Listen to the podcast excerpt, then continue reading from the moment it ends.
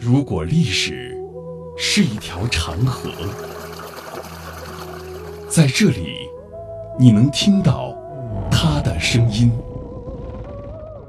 每一块斑驳的砖瓦，都是一段故事。一个家族坐在这里啊，他那个整座房子是土木结构。每一缕光影，都流淌着牵扯不断的血脉亲情。我们的琼林都是同种。到台湾的先祖，闽台古厝，岁月流金。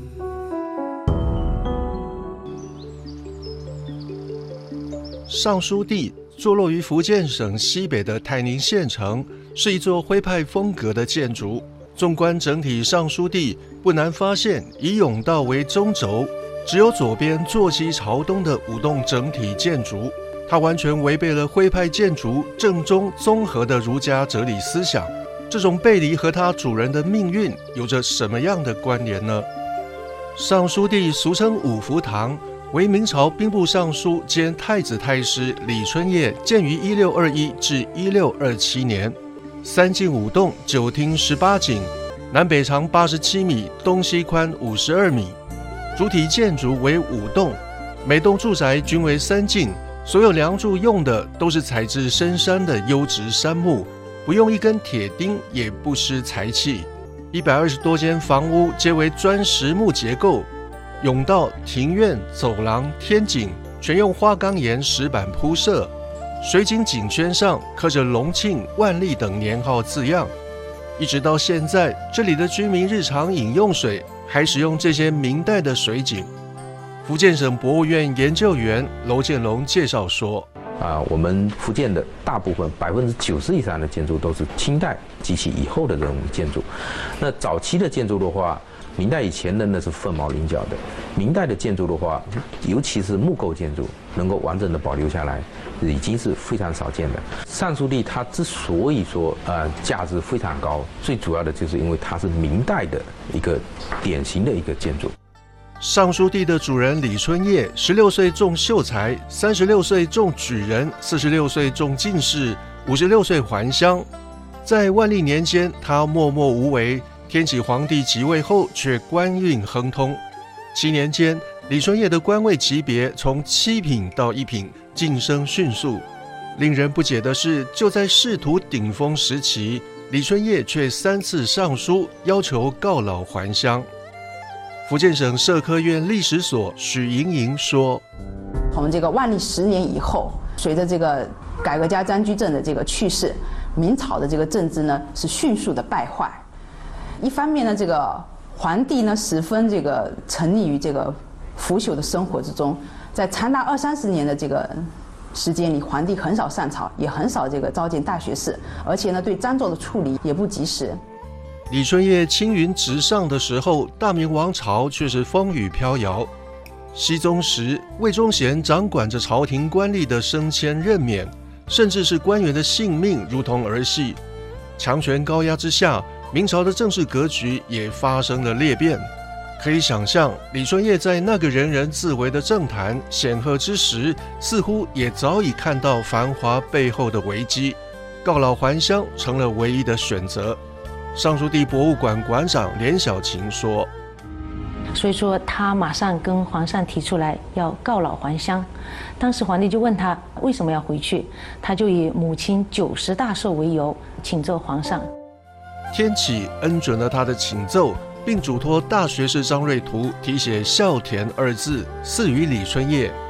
早在一六二一年，还是工部给事中的李春业，收到了一封家书，信里家人写道：他们只买得一半地皮建房，另一半却被宅地主人卖给李春业的舅舅和李氏家族修建祠堂。家人希望李春业能和地方衙门打个招呼，解决此事。然而，李春业却回信说：“官大大不过舅娘，征地不敢征祠堂，算了，就建一半吧。”于是就有了这座不合规矩的半边福堂尚书地。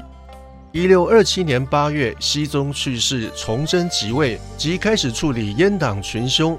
明崇祯三年（一六三零年），李春业被认为是阉党同伙，但被列为第五等宽大处理行列。即论喜，但恩准交款，而不必去留喜处。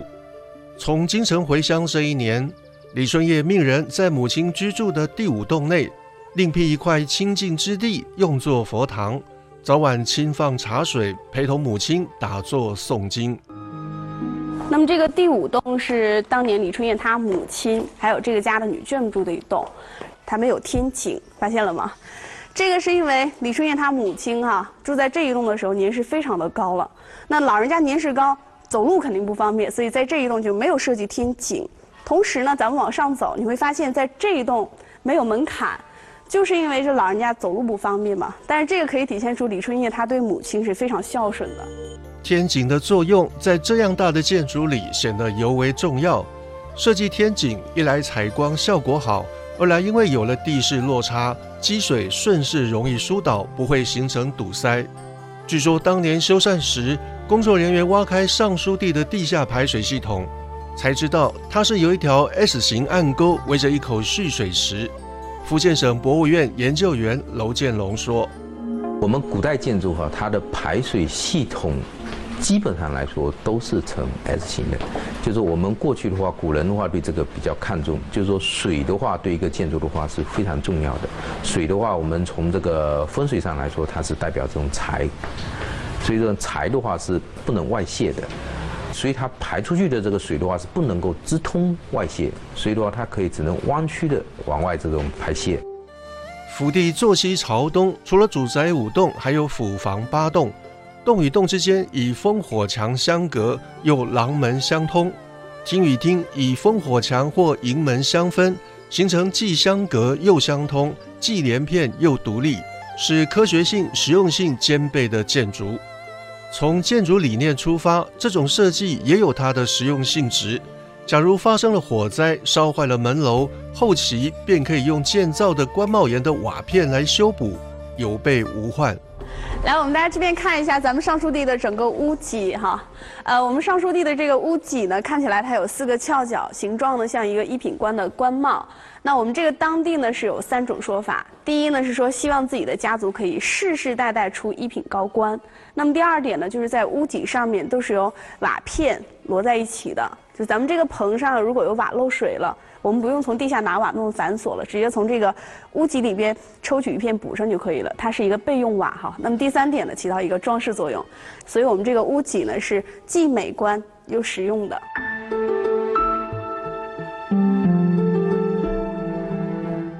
一六二七年秋天，尚书第各厅的中门一一打开，这是这座府地举办的最为隆重的一次活动，披红挂彩的门楣。迎接着李春叶母亲的九十大寿，对于李春叶来说，这是人生的另一个阶段，没有了政治上的纷扰，只有慈母教儿，古案青灯。然而，以罪臣这种身份离开政坛，大概是李春叶没有想到的。自此，深居简出的他，为自己题写了一副对联：“出仕四朝明君，正直忠厚无愧，归养百灵寿母。”生成显晦不闻。福建省博物院研究员娄建龙说：“其实它是非常明确的，就是我们经常说的这种达则兼济天下。”群则独善其身，这种的话其实是他对自己的一个一个很高的一个要求的一个标准，所以我们相信这种李存业他也是朝这个方向去做的。但是的话，他发现在官场上面没有能力能够做到这种程度的时候，他就选择了这种独善其身。所以的话，这也就是他这种急流勇退的一个一个最主要的原因。四百年的风雨过去，尚书帝依旧安宁。独善其身的处世哲学，让李春叶能够在这座府地中安享晚年。也许在那个乱世之中，达也无法兼济天下。在某种程度上，人们无法去评价那个年代的是非功过。我们只能想象，年过六旬走进厅堂的李春叶，抬头看见晨曦之中“孝田”二字匾额的时候，是否真的恬然自安，心如止水？大型文化节目，听见非遗，闽台古厝，岁月流金，带您探寻老房子里割舍不断的两岸情缘。